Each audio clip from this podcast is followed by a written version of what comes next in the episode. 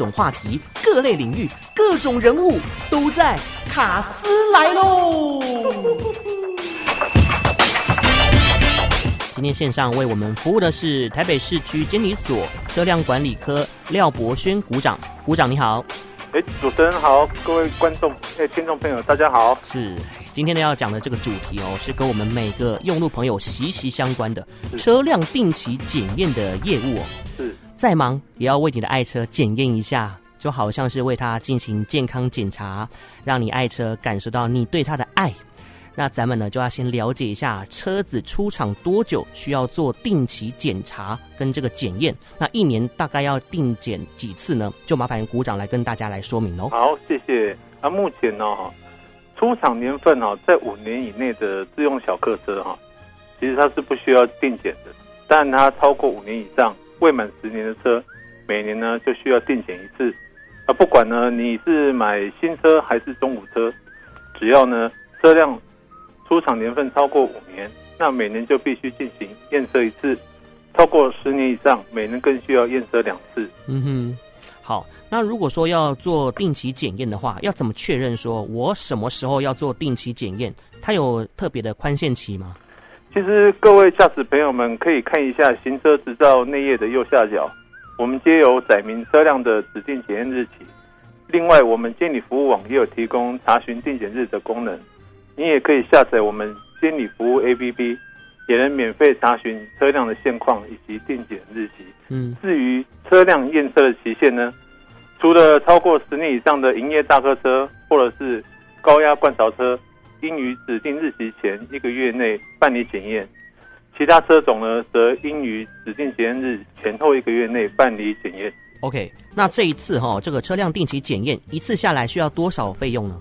其实我们以自用小客车为例哦，每次检验的它的费用是四百五十元。如果啊超过十年以上的车辆啊，每年需要定检两次嘛，那该年度第一次检验的费用是四百五十元，而第二次这个检验费用啊是三百元。哦，我们大型重机呢是两百元，那大型车辆是六百元，这样。嗯，那如果说要去办理的话，需要准备什么样的证件呢？呃，我们定检需要准备的证件啊，有行车执照，还有有效期间满三十天以上的汽车强制责任险。那如果您是大型车或者是营业车驾驶的话，请你加带汽车新领牌照登记书，嗯哼，也就是所谓的原始资料。是。OK，好，所以这个汽车新领牌照登记书，如果你是自用小型车的话，就不用减负了嘛，哈。是，只要行照就可以。嗯，那办理这项业务的话，需要车主本人亲自来临柜办理吗？呃，其实只要备妥以上的文件，那其实我们就可以办理验车，不需要亲自来办理。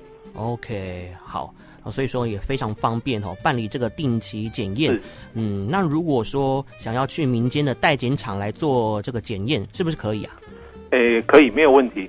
那目前呢，我们为了便利民众办理啊。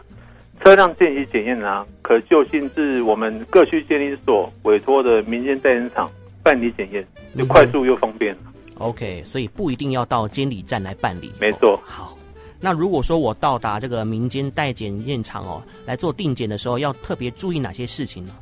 呃，为了确保哈民间代检厂的检验品质，和维护大家的行车安全，代检厂哈每天都有验车的车额限制。额满他就不再受理验车。嗯，建议各位行车行车驾驶哦，于验车之前，事先用电话和我们各个代检厂去做一个联络，确认说他有足够的车再去验车。哦吼，出发之前呢，可以先打个电话来看看说有没有一些相关的事情预约哈。那如果说不幸超过了这个期限，应该也会罚钱，对不对？诶、欸，没错。诶，目前呢、啊，这个不依期限哈，在我们。行照登载的指定日期前后一个月内办理检验的话，如果是超过四月以上的营业大客车或高压罐槽车，则是指定日期前一个月内，嗯，会处我们汽车所有人新台币九百元以上一千八百元以下罚锾。他逾期一个月以上啊，会吊扣其牌照，到检验合格后就罚锾。逾期六个月以上会注销你的牌照。哦，可能要特别注意哦，特别留心哦。好，那根据股长的经验哦，以往的经验，我们在验车的时候不合格的项目有哪些呢？像最近哈，最容比较容易检验不合的部分啊，像是我们大灯、小灯，它其实限定是白色或像传统我们卤素灯泡柔和的淡黄色一样，其他颜色都不合格。像你改绿色啊、蓝色都不合格。那我们汽车的方向灯哦，前方啊它规定是橙色。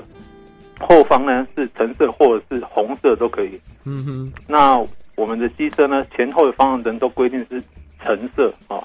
如果说你把它更换过颜色，你恐怕没有办法通过这个检验。那我们汽车哈、哦，还有机车，它后方有所谓的反光标志，那它的反光颜色呢，应该是红色，所以要注意它的形状啊，不应该是三角形。如果说它不小心哦，在行车途中掉了。啊，或者是有的人会把它改装成是有灯光的，那这个部分呢，我们就会把它判定为不合格。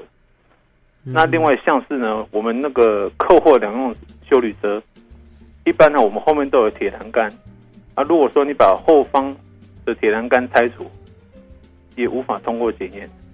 最后啊，提醒大家，如果你有加装那个固定式车顶置放架。也麻烦你哦，必须到监理机关来办理变更登记，以免发生检验不合格，你还要再重新再跑一趟的麻烦。对啊，哦，如果说事前呢能够做好一些规划跟检测哦，就比较不会白跑一趟，也不会 NG 哦。好，今天非常谢谢台北市区监理所车辆管理科廖博轩股长跟我们连线，谢谢你股长，谢谢主持人，嗯、谢谢各位听众，祝福大家行车平安，谢谢，拜拜，谢谢，拜拜。